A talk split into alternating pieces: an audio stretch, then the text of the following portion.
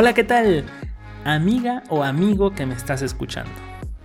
Si eres de las personas que no tienen tiempo para poder leer libros, tan importantes para crear productos digitales o aprender muchas técnicas de UX, y además quieres aprender sobre autores o métodos que necesites, estás en el lugar correcto.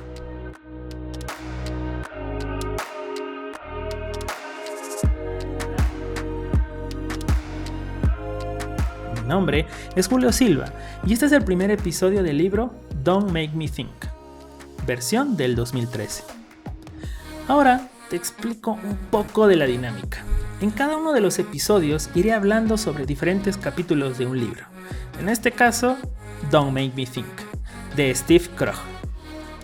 Pero le voy a ir agregando algunos comentarios, unos comentarios propios, de experiencias o puntos de vista, y van a haber algunos desarrollos también. En verdad, espero que te guste. Y para este episodio vamos a hablar sobre la presentación del libro, la introducción del libro y el capítulo 1. Y bueno, te preguntarás, Julio, ¿para qué quiero saber la presentación y la introducción del libro? Eso es porque en estas dos partes hay datos bastante interesantes que me gustaría, la verdad, compartirte y también compartir, como mencioné, algunos puntos de vista o comentarios. Ahora sí, empecemos.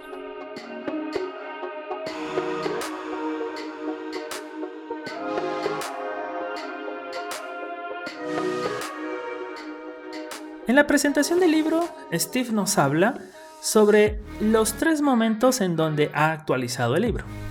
Su primera versión salió en el 2000, la siguiente salió en el 2006 y la última en el 2013. Ahora, ¿por qué es importante mencionar sobre esto? Pues, allá por el 2002, luego de la primera versión que tuvo, él comenzó a obtener le comenzaron a llegar muchísimos comentarios, ¿sí?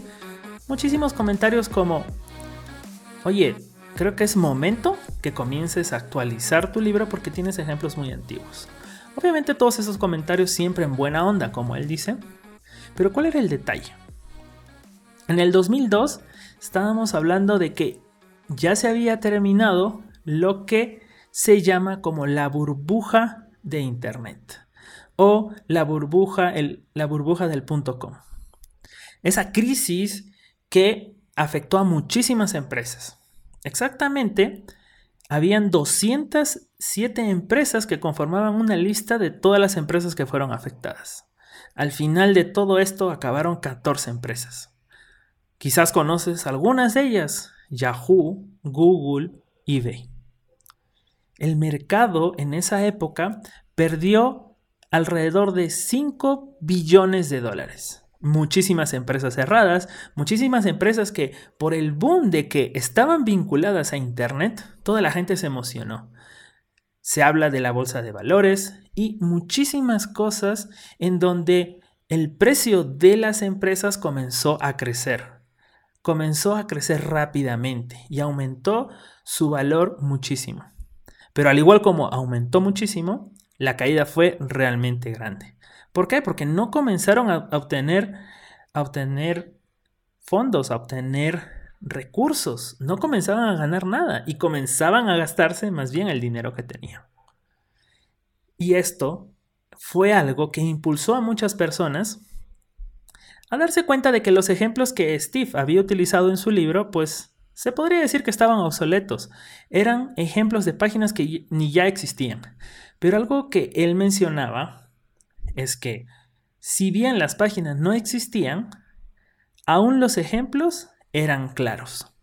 ¿Por qué? Porque mientras vayamos desarrollando el libro, nos vamos a ir dando cuenta de que muchos de los problemas que 20 años atrás estaban pasando, aún ahora los seguimos pasando.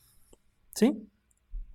Y bueno, y obviamente la primera versión era del 2000, como les mencioné, la siguiente fue en el 2006, él tuvo sus razones para hacerlo, tuvo algunos problemas, pero luego, luego tuvo una siguiente versión del 2013.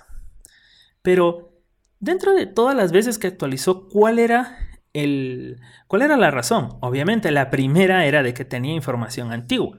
Si bien los ejemplos que él utilizaba todavía servían, el problema era de que existía mucho contenido antiguo aún así.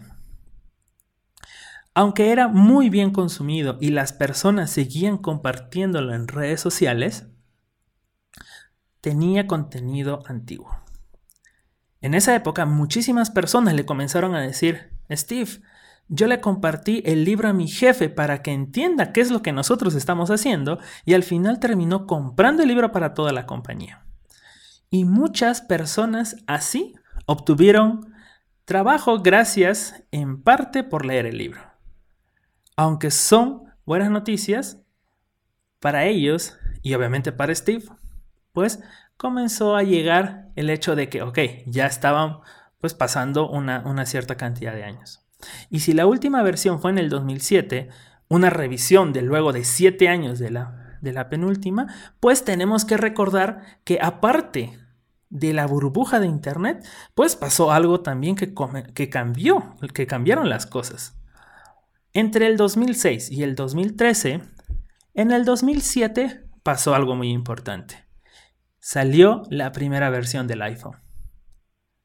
Y antes del primer iPhone, pues ya había pasado muchísimo tiempo y ya habían muchas personas aplicando conceptos de usabilidad. Obviamente una de esas era Steve. Pero la realidad era distinta. En los 2000 se usaban las páginas web en pantallas grandes, ¿no? Con mouse y teclados. Podría parecerse a lo de ahora, pero obviamente pues hay muchísimas cosas distintas.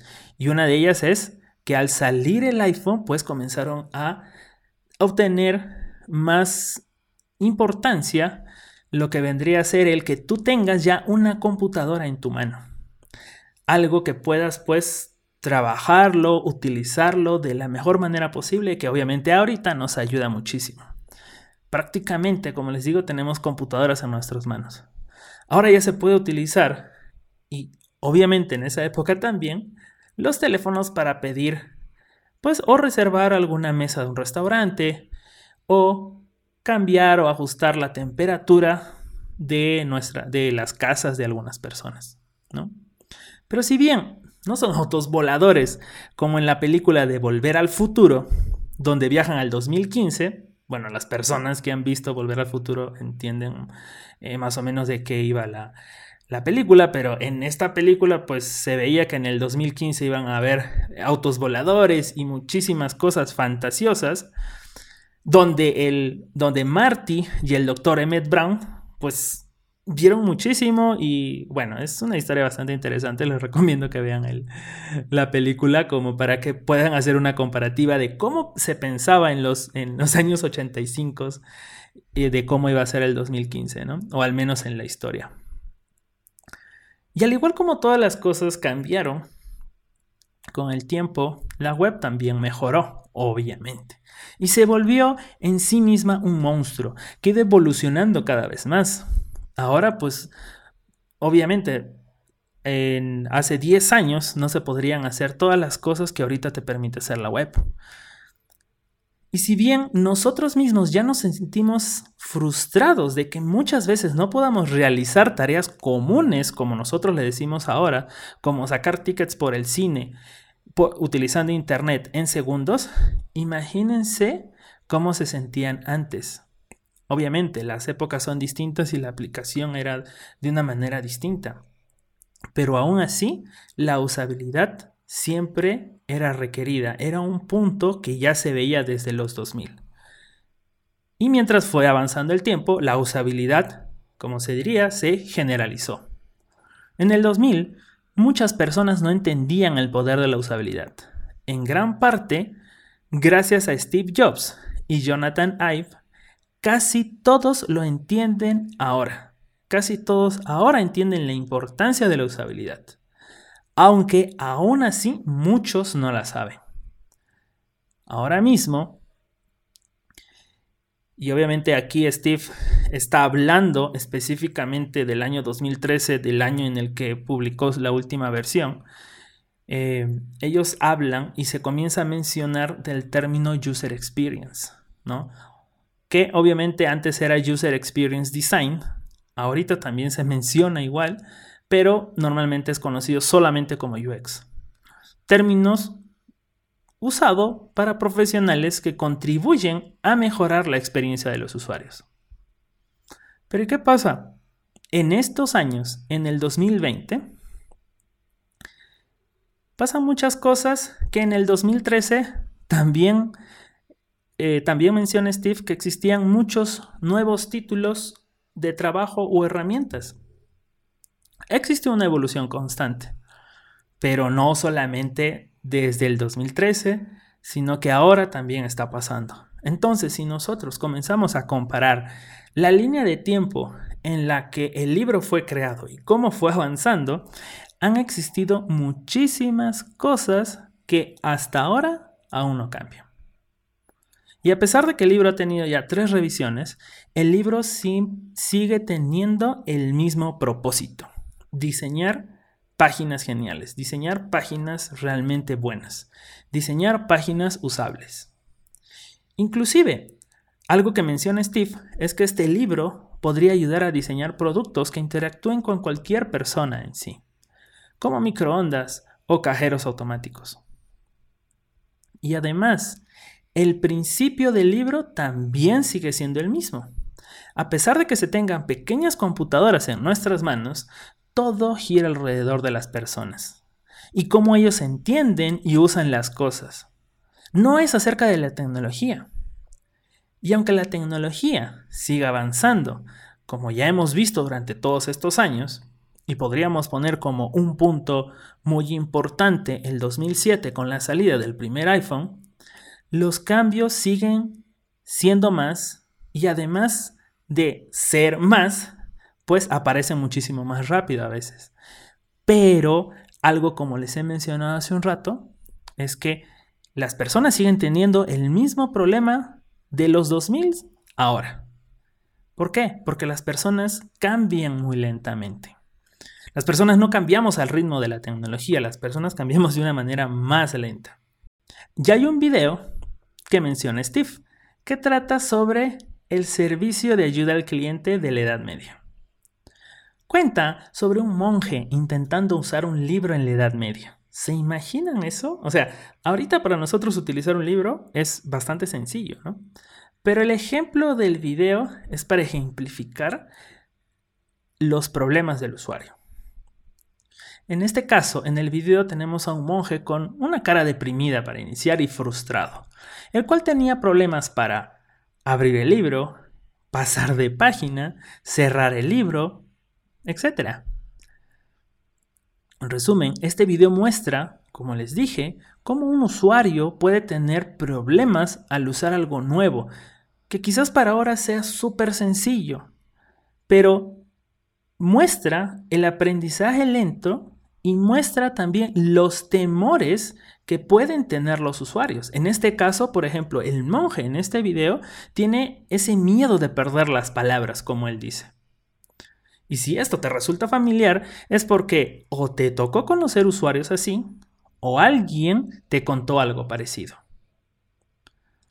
Y también tenemos otro actor dentro de este escenario. Tenemos esa persona de servicio de ayuda. Esta persona le da ciertas pautas, pero también le pregunta cosas como, ¿intentaste abrir el libro?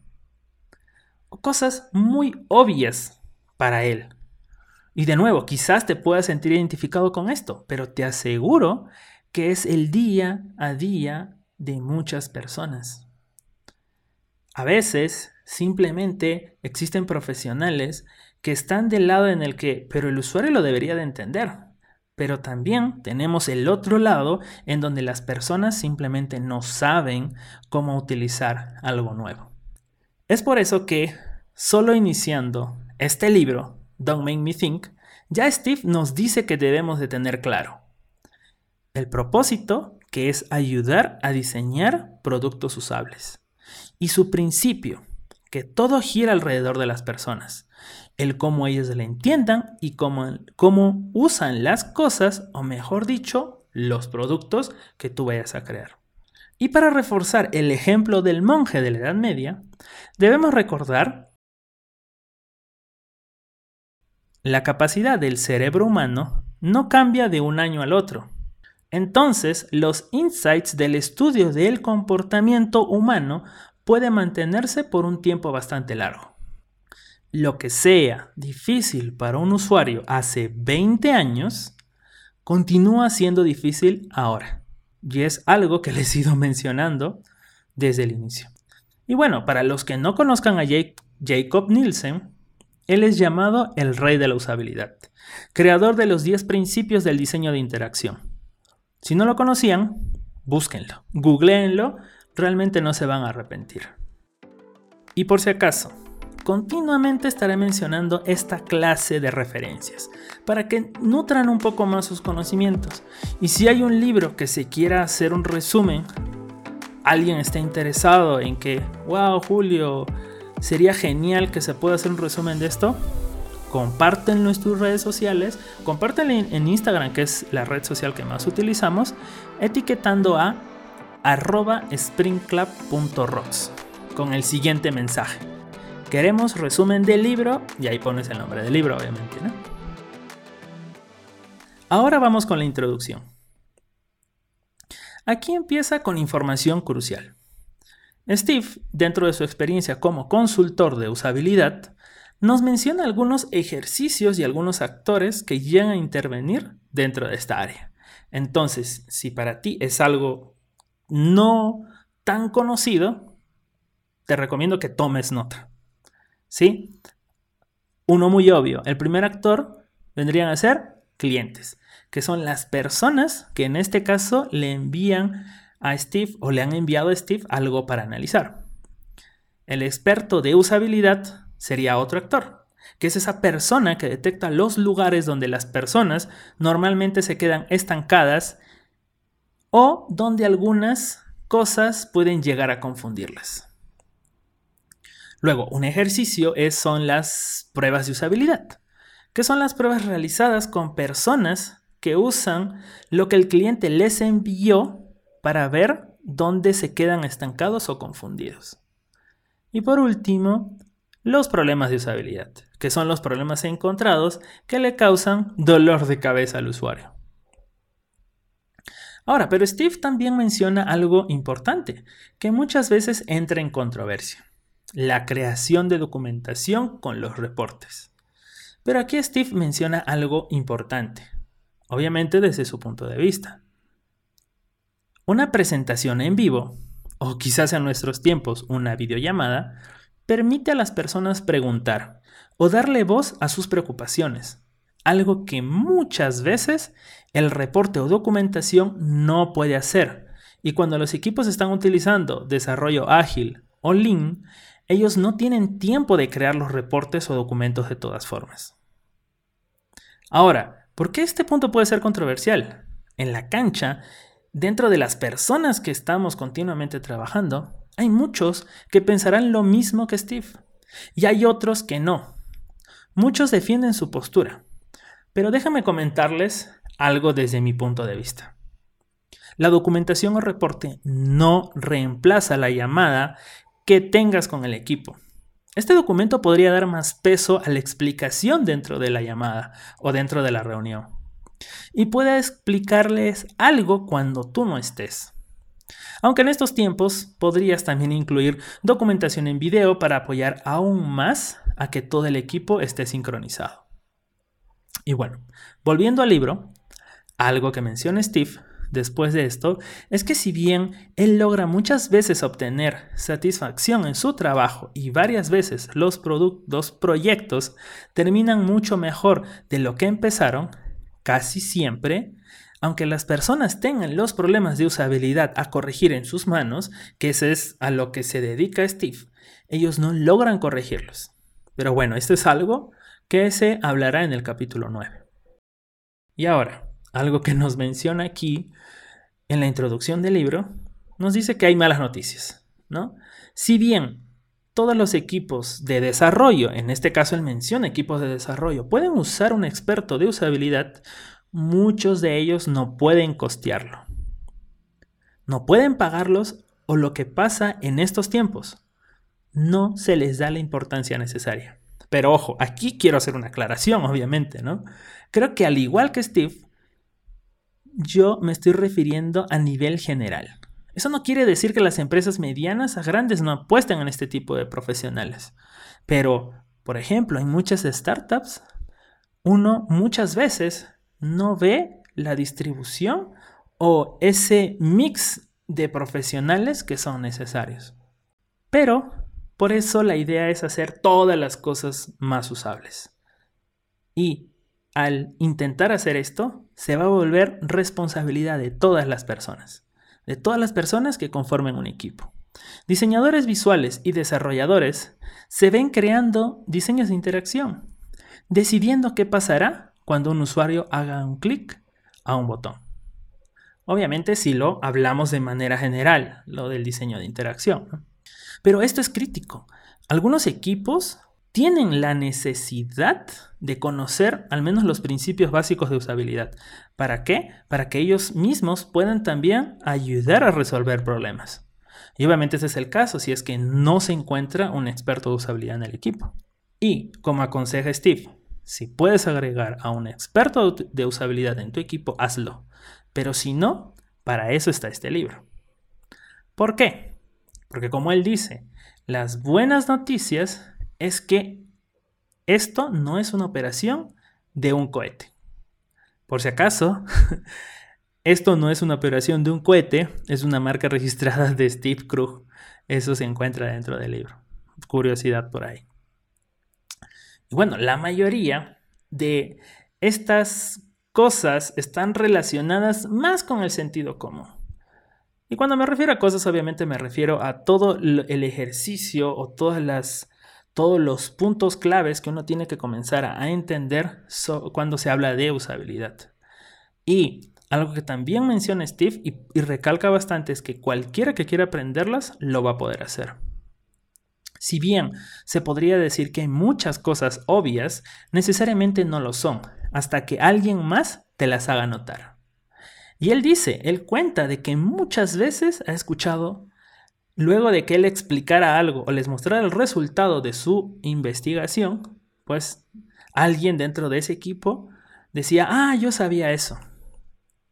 Y quizás amiga o amigo, a ti te ha tocado quizás escuchar algo parecido. No necesariamente en una reunión en donde se hable de usabilidad, pero quizás dentro del trabajo en el que estés. Así que es lo más común de, la vida. Pero obviamente uno puede pensar, ok, voy a gastar dinero para que alguien me diga algo que yo también sabía. Pues ponte a pensar que lo vas a hacer porque justamente no sabes. Y aparte, pues obviamente esta persona va a tener algunas habilidades extras. Y si tú quieres obtener también esas habilidades o parte de ellas, para eso está este libro. Y como Steve nos dice, si bien este libro es una lectura bastante ligera, es un libro pequeño como para leerlo en un viaje de avión. Y Steve esto lo hizo adrede. Y él dice, él nos cuenta, de que él tuvo dos razones para hacerlo. Primero, él lo escribió para personas que están en las trincheras. Como les dije, a las personas que se ensucian las manos, para diseñadores, desarrolladores, project managers o personas de marketing. Estas personas no serán expertos en, en usabilidad, pero al menos ya sabrán qué hacer. Y el otro punto es que tú no necesitas saber todo sobre usabilidad. Steve recuerda que sus más importantes aportes fueron utilizando algunos de los principios de usabilidad y no todos. Y es por eso que este libro trata de mencionar los principios en los que los que normalmente participan en todas las actividades para crear el diseño, para crear un diseño de un producto, deberían de conocer. Pero algo que no encontrarás en el libro, y Steve lo remarca, es que no vas a encontrar reglas rápidas. No vas a encontrar esa bala de plata que te resuelva todo. Él dice, no existe una respuesta correcta. Diseñar es complicado y mucho más el obtener respuestas de manera rápida. Normalmente cuando él se le, cuando él se le ha preguntado si se puede obtener algunas cosas rápidas o se puede utilizar estas, eh, no sé, la regla 1, 2 y 3, por ejemplo, él dice depende. Y algo que es muy importante entender es de que cuando se habla de diseñar, no estamos hablando necesariamente de algo gráfico. El diseñar o el tener un diseño vendría a ser el resultado de un proceso creativo que te va a ayudar a ti a encontrar la solución para un problema en un área en específico. Entonces, estamos hablando más que nada de un proceso no necesariamente visual. Y eso es algo que se tiene que también quedar claro. Otra cosa que no se encuentra en el libro son predicciones sobre el futuro. Hay mucho que no se sabe y que, y que será sorpresa, por así decirlo. Dentro del área de, de diseño, pues hay muchísimo. Y si nosotros de nuevo nos vamos hacia el 2000 y vemos hacia este año, pues vemos de que han cambiado muchísimas cosas. Y otra de las cosas que no se encuentran dentro del libro es que no va a hablar mal de otros sitios. ¿Por qué? Porque existe esa costumbre más o menos, ¿no? Como que, ok, vamos a evaluar quizás una página y decir en qué cosas está mal. Algo que Steve realmente admira es que cuando una persona llega a tener un sitio web al menos medianamente bien, él realmente lo admira. Admira a esa persona. ¿Por qué? Porque sabe cuán difícil es. Y de nuevo, puedes empezar algo lo más pronto posible. Pero muy poco es lo que llega a ser bueno. ¿Pero por qué? Porque es un trabajo difícil.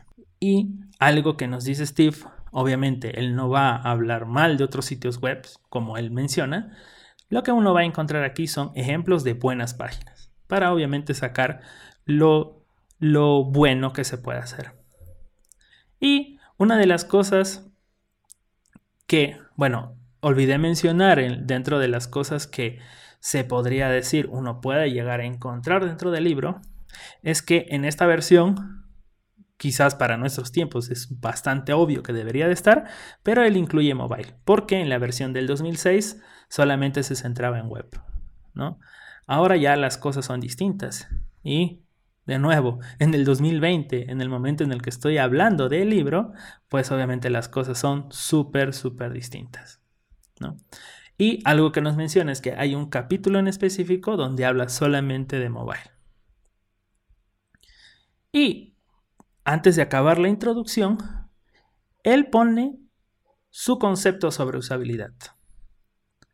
Y él dice, si bien tú puedes encontrar muchos conceptos o formas sobre usabilidad, Steve nos dice que algo es usable si se refiere a, imaginemos a una persona con una habilidad y experiencia promedio en algo. Si el sitio que tú estás haciendo o el producto que tú estás haciendo es realmente usable, esta persona va a poder descubrir cómo usar ese algo, sin que sea más problemático de lo que vale, sin que sea súper costoso el utilizarlo. Y no me refiero a dinero, sino me refiero al uso en sí. Ahora imaginemos de que reemplacemos ese algo con una silla. Y podría ser algo más o menos como una persona que sepa usar una silla. Puede descubrir cómo usar un nuevo tipo de silla sin que tenga que costarle tanto. Y algo que él dice y recalca en esta parte es que sí, en verdad, debería de ser así de simple. Y algo que Steve le preguntaron frecuentemente es, ¿qué es lo más importante que yo debo hacer para asegurarme que mi sitio o aplicación sea fácil de usar?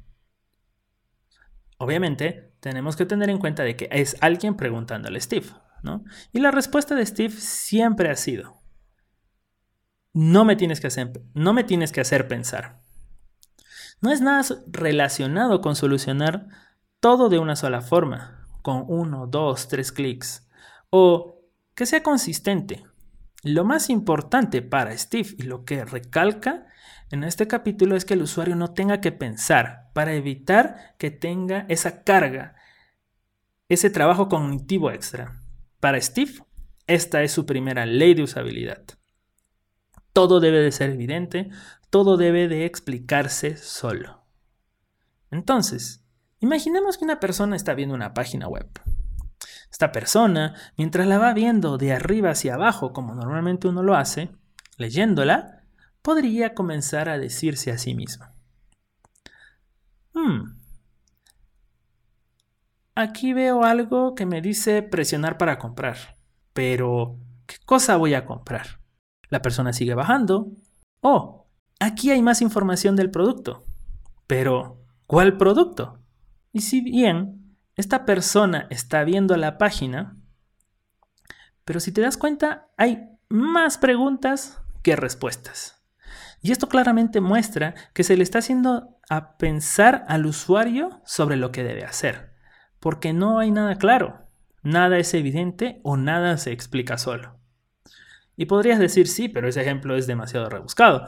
Pero es que en realidad son cosas que pasan. Dentro de mi experiencia con pruebas de este estilo, también he visto que, que, este tipo de cosas pasan. Cuando las cosas no son claras, cuando las cosas no son evidentes. Pero ahora cambiemos la dinámica. Cambiemos la forma en la que comienza a decirse las cosas a sí mismo esta persona, pero con otra página les voy a ir narrando como si fuera una historia, ¿no? Algo chiquito. Pero dice, la persona inició a revisar la página y mira a su izquierda. Y la persona dice, oh, esto se ve como una lista de categorías de productos. Aquí veo zapatos, sacos, vestidos y obviamente más categorías.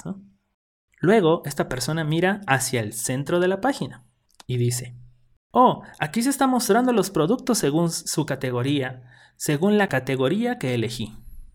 Ahora, si se dan cuenta, en la primera conversación, la persona hizo preguntas y en la segunda, la persona realizó afirmaciones. Supo de qué trataba. Era bastante evidente. Y sí, podrían decir que es algo obvio. Y tienen razón.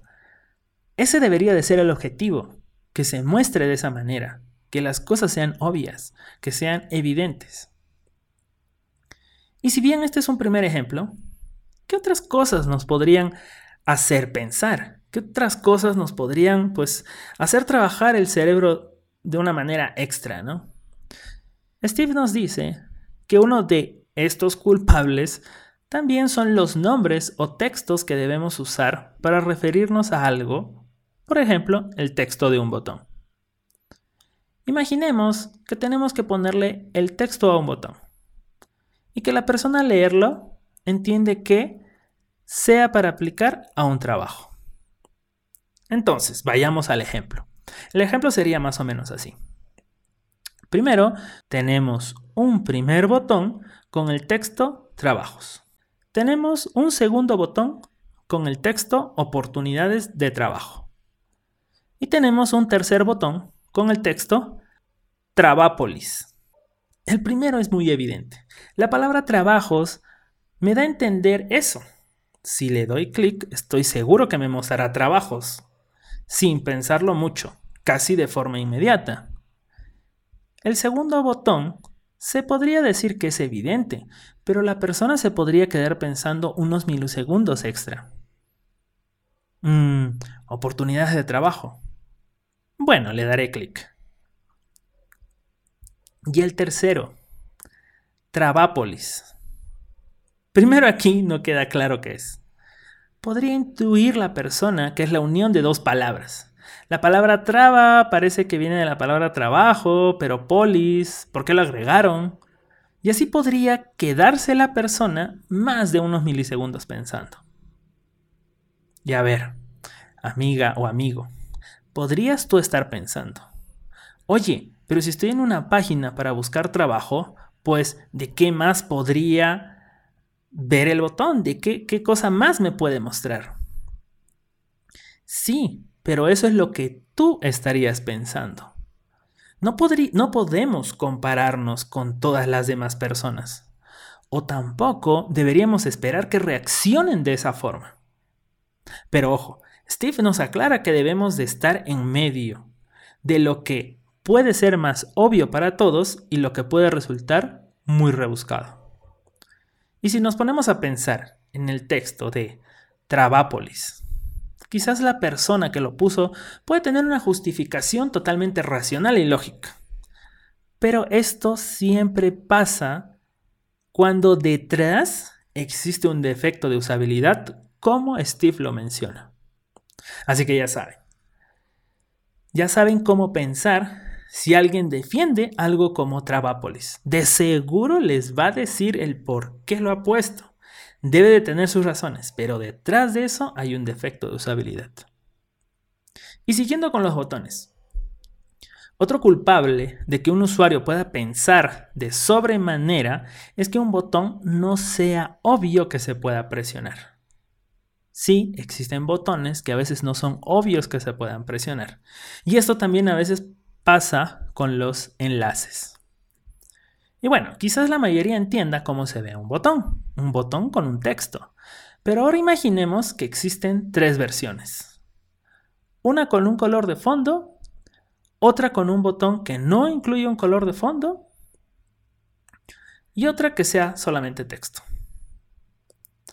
Y si bien el texto puede ser fácilmente leído, pues el segundo que mencioné, al no tener un color de fondo, pues fácilmente puede ser confundido con, solo texto, como el tercero.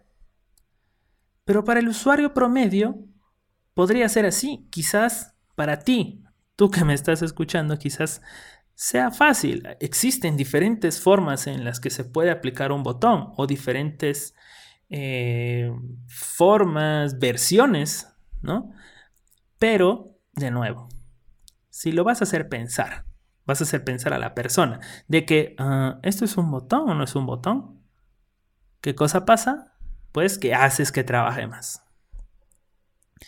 Cada punto donde exista la posibilidad que un usuario se haga una pregunta agregará más carga cognitiva y solo logrará distraer la atención de lo que debe hacer, de la tarea que debe realizar el usuario.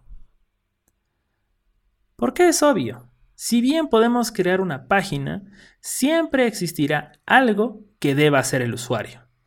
Algo que esperemos que haga, como comprar un producto o dejar un comentario, pero mientras más lo distraigamos, haremos que no cumpla esa tarea esperada.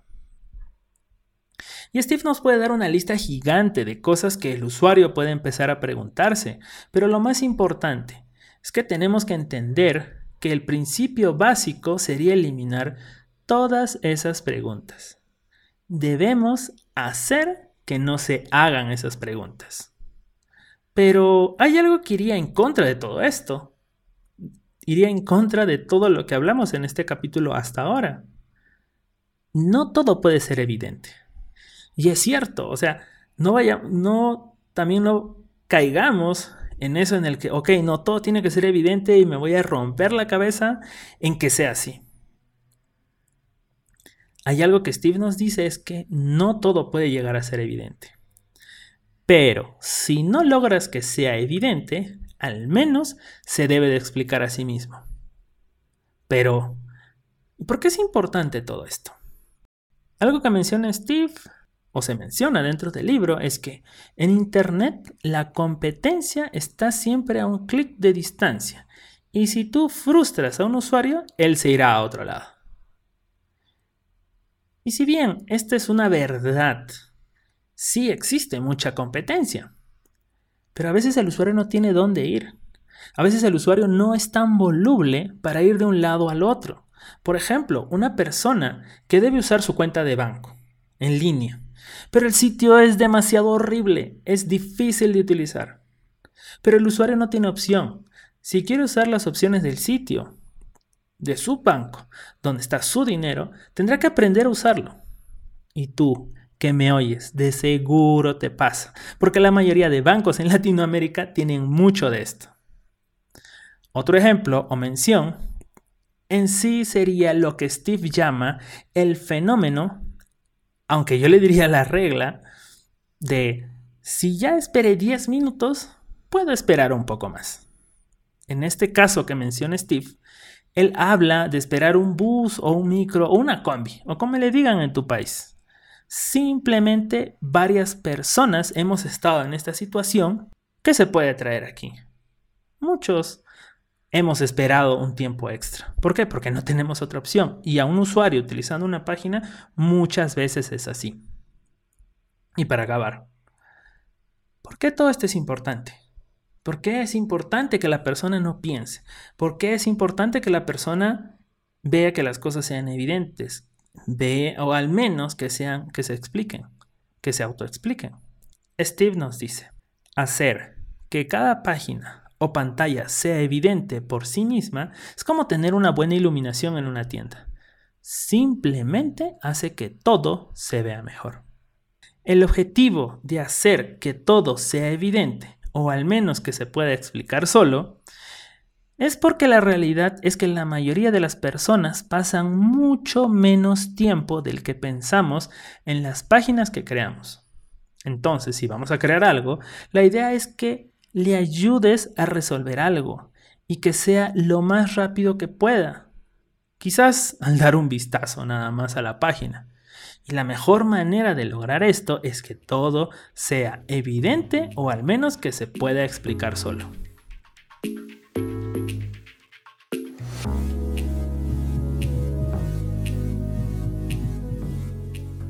Hasta aquí llegamos con este episodio.